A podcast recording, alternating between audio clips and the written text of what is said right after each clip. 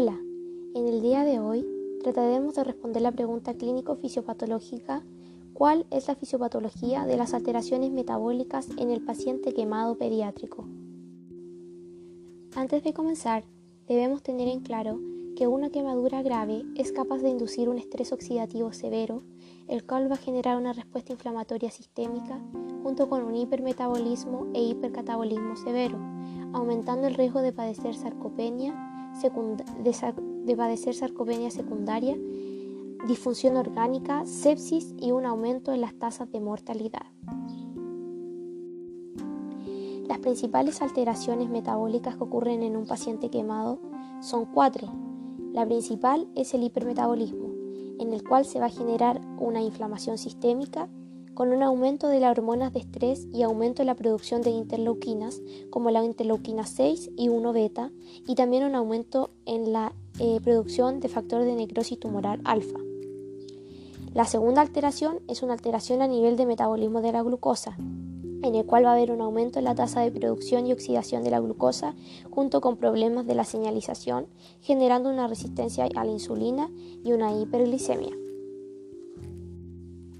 La tercera alteración metabólica es una alteración a nivel del metabolismo proteico, el cual comenzará con una depresión proteica aguda que luego posterior avanzará a una sarcopenia. La cuarta alteración es a nivel de estrés oxidativo y del estatus de micronutrientes antioxidantes, en el cual va a haber una redistribución de elementos traza durante la fase aguda para una posterior depresión severa de las defensas antioxidantes endógenas. A lo largo de nuestra presentación nos enfocaremos en dos de ellas, el hipermetabolismo y el metabolismo de la glucosa. Comenzaremos con el hipermetabolismo. Para esto se planteó la siguiente hipótesis. ¿Cómo se ve afectado el hipermetabolismo posterior a la exposición a una quemadura y qué marcadores se ven alterados?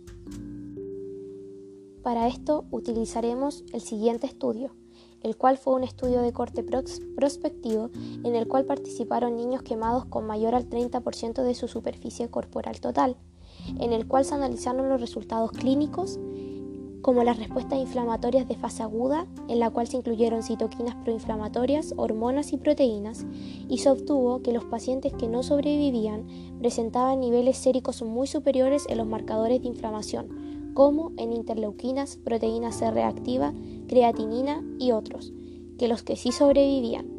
Además de esto, los pacientes que no sobrevivían presentaban un estado hipermetabólico muy aumentado asociado a sepsis y disfunción orgánica. Esta relación entre marcadores inflamatorios, hipermetabolismo y sobrevida a la quemadura estarían en estrecha relación, logrando, producir, logrando predecir el avance de la enfermedad. Para responder la eh, al segundo tópico que tiene que ver con alteración en el metabolismo de la glucosa, utilizaremos la siguiente hipótesis qué factores y o mecanismos se ven alterados e influyen en el desarrollo de hiperglicemia por estrés o resistencia a la insulina en pacientes quemados. Para esto utilizaremos el siguiente estudio. En este estudio fue realizado en 20 pacientes pediátricos con quemaduras graves y 36 niños sanos en donde se determinó que la glucosa sérica y los niveles de insulina en ayunas aumentaban significativamente luego de la quemadura en comparación con los niños sanos. También se encontró que la JNK, es decir, las quinasas C-John N-terminal fosforilada, aumentó considerablemente en el músculo de pacientes quemados incluso hasta 50 días después. En este estudio se determinó que la hiperglicemia por estrés y la resistencia a la insulina son debido a que el quemado activa mediadores proinflamatorios y metabólicos, indicadores claves de estrés del retículo endoplásmico con la respuesta a proteínas desplegadas y JNK. Finalmente, y a modo de conclusión, Podemos decir que el hipermetabolismo y las alteraciones en el metabolismo de la glucosa son generadas debido al estrés oxidativo que ocurre posterior a una quemadura, en donde ocurre un aumento en los marcadores inflamatorios, los cuales son, son capaces de predecir el avance de la recuperación post quemadura y sobrevida del paciente. Muchas gracias.